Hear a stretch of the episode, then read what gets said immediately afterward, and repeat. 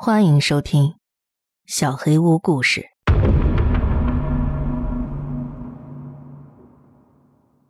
眼中的头发，番外。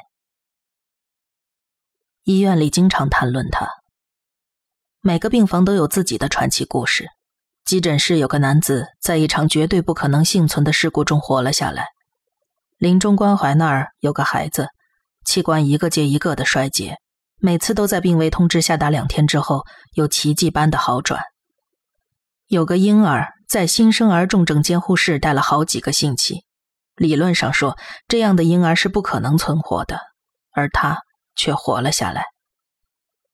而精神病房里有李曼，他的眼睛里有看不见的毛发，眼睛不痒的时候，他没有任何精神病的迹象。我到医院入职没多久，护士们议论他的声音就飘到了我的耳朵。我刚经历了一场痛苦的失败婚姻，离婚之后，我急于找点什么转移自己的注意力。他们把我扔给了李曼，他用酸烧伤自己之后，我就被分配到了他的案例中。自我伤害的程度跟精神病水平一般是成正比的。在我走进他的病房之前，我以为自己已经准备好见到这位传奇病人了。其实，我并没有。我整个医疗生涯都研究的心理学，各种案例和实践经验，我以为我对人的心理已经足够了解。我曾经看见过好多次自己造成的酸烧伤，但没有像李曼这样的，她还那么年轻。你还是能看得出的。他的恶魔腐蚀他之前，她肯定是个很漂亮的女孩，而他的恶魔就是他所谓的触不可及的头发。他坚持认为他在精神病院的病房里能过得更好。他的面部特征扭曲，在烧焦的斑块里有很小的被挤压的皮肤暴露出来，不均匀，很鲜艳的红色皮肤，就像很多人在泡澡时会睡着那样。他用针线缝自己眼睛的时候，在浴缸里睡着了。在开始治疗他的精神病之前，需要先治疗他的烧伤外伤和眼睛。他们把眼球取了下来，护士们又开始小声议论起来。他们说，这一次他看起来比烧伤之后还要恐怖。我在这些八卦声中得知了很多细节，尽管我不能确定是不是有夸张成分。他的病历和医疗笔记。充满了医院前工作人员的评论。据我所知，他们离开之后也不再从事医疗工作了。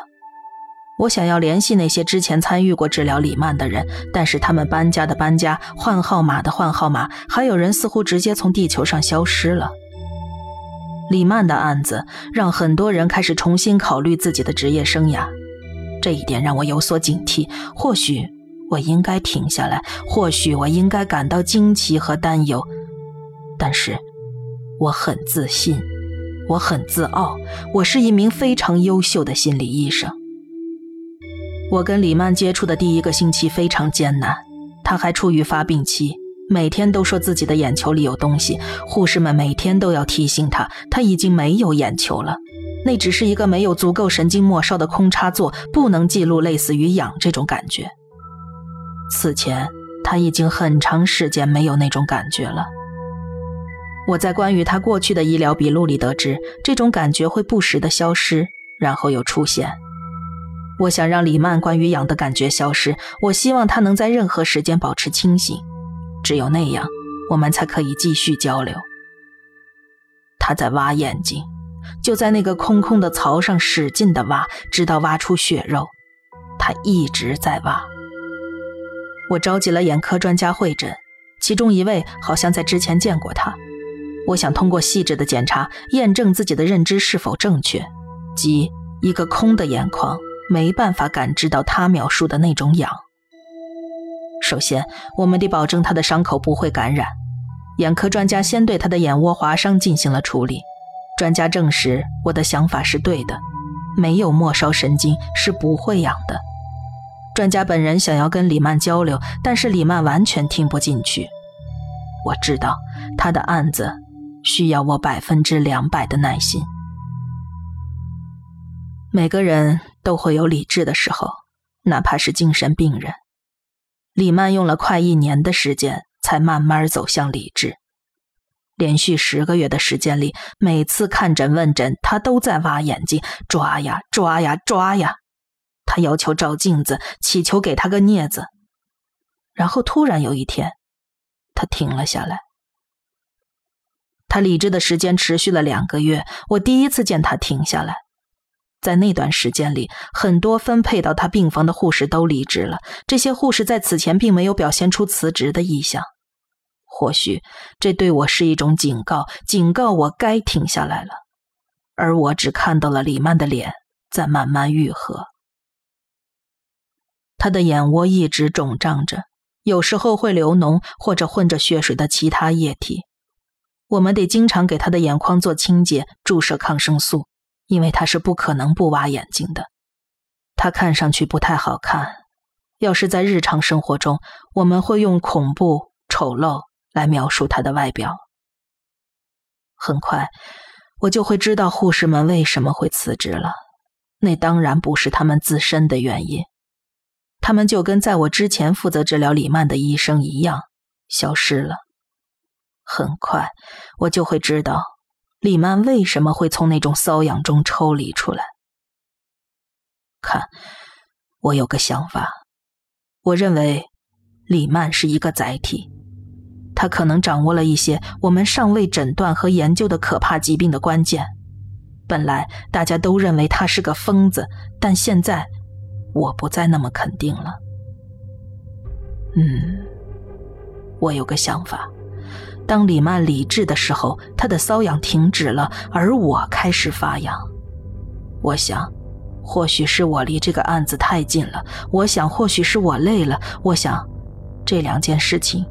完全不可能联系起来的。然而，他们是有关联的。我保证，其他的医生和护士肯定会支持我的想法。如果他们还会跟别人交谈的话，我也不再跟任何人说话了。我一直把自己锁在家里，好几周都没去过医院了。我开始养的第三周之后，我就不再去医院了。我也没通知任何人。那差不多就是李曼好转的一个月左右。我知道听上去很不可思议，但这的确是事实。我还有没长大的孩子，他们几乎还不怎么认识我。我想，在他们年龄够大，能够理解这一切的时候，知道我曾经努力尝试过。我留下这封信，就是为了跟他们解释这一切。无论谁发现了这封信。在你把我的尸体翻过来看我对自己做了什么之前，我尽量把自己的情况描述清楚。我尽量。好，我先不要扯远，我先把自己的事情说清楚。我的左眼开始发痒，只是左眼，就跟李曼一样，而且我知道这很疯狂，我知道这不正常。我想试着修复自己的思维。我试着不去想他，我试着每天正常的工作和生活，我试着接受李曼扭曲的脸，他那副烧焦的脸对我露出的微笑。但在我内心深处，我每次都在责问他为什么要这么对我，为什么要对我笑。我希望他没有看出来我内心的想法，我希望他的情况能稳定一些。我怀疑他知道，我已经看清了他的本质。瘙痒又开始了，其实没停下来过。我已经没办法保持专业，这好像是我生命中第一次发生不够专业的事情。看，我一直很专业，我一直很聪明，头脑清醒，而现在我是一个口吃。我一直在重复自己的话，我不够专业，我像个疯子一样，我像个疯了的傻子，半瞎了的疯傻子。我自己的事件发生在几天之前，我把自己锁在家里。由于我性格上的缺点，我一个人生活，我痴迷工作，没有朋友。感谢他妈的李曼，我没有工作。瘙痒太难受了，太太太难受了。我知道李曼为了逃避他都做过些什么，我不能让自己也变成那样。我不打算抓他，我不能抓他，这一点我很清楚。我把左手伸进一副滑雪手套里，用胶带捆了六七次，捆成了很厚很厚的实心灰色，看上去透不过任何东西的实心灰色。然后我笨拙地捆绑了右手，可能也就捆了三四圈，不过应该够了。感谢我前妻对电视剧的痴迷，以及她对智能电视的高要求。当我沉迷工作的时候，一直没研究过这东西。我现在明白它的神奇之处了。我不需要用手操作遥控器，用声音和几个关键词就可以找到我想看的节目。用电视节目分心几乎没什么效果。我又坐回了办公桌旁边，桌下的小太阳让房间慢慢温暖起来。我想找一些文案资料，我想看看有没有相关的旧案例，刷新一下我的医学知识。我不能坐以待毙，我得为自己做点什么。但是，我没办法翻看这些文件。随着我越来越沮丧和烦闷，眼睛也越来越痒。随着瘙痒的增长，我保持理智和清醒的能力消失了。我再也不能控制自己了。我把腿抬到桌椅的边缘，然后猛地抬头，在粗糙的牛仔裤上来回摩擦我的眼睛。最初带来的缓解，简直就是久旱逢甘霖。我不停地在膝盖上拖动眼睛，最后开始有灼烧的感觉。在这种灼烧的疼痛之下，无论我怎么摩擦，摩擦多久，都是痒。我开始大叫。我不知道什么时候开始叫，或者我叫了多久，但是我生平第一次歇斯底里的大叫，就跟李曼向我描述的一样。他曾试图让所有人相信他说的话，他说的是事实。他已经把羊给了我。最后，我不再在脏兮兮的牛仔裤上睁着眼睛摩擦，我把满浸着泪水的眼睛转向了小太阳。我知道我必须这么做，我不得不遵循李曼的脚步，除掉这个该死的眼球。眼球是个障碍，我得摆脱它，才不会再痒。我趴在办公桌下，挪到了小太阳旁边，伸过头去凝视它。视线模糊了，我眼中的泪水开始泛滥，痒一直都在。我没有片刻的犹豫，不存在我应不应该做这种想法。我用两只笨拙的手压住了小太阳的边缘，把左脸凑了过去，抱住了他。我闻到了头发和头皮烧焦的味道。我还是紧紧地抱着他。我听到自己的皮肤噼啪作响，在热烈的空气中爆裂。我抱着他，直到那颗该死的眼球从眼眶中融化，掉到了面前的地板上，像煎鸡蛋一样嘶嘶作响。我胜利了。但代价是什么？几分钟后，我还在痛苦的尖叫，尽管我已经用手套拍灭了头上的火、手上的火，皮肤灼烧的疼痛还在，皮肤灼烧的疼痛还在，眼睛仍然在不可忍受的瘙痒。我写这篇文章，是为了让你们知道，无论是谁找到了我。何时找到了我？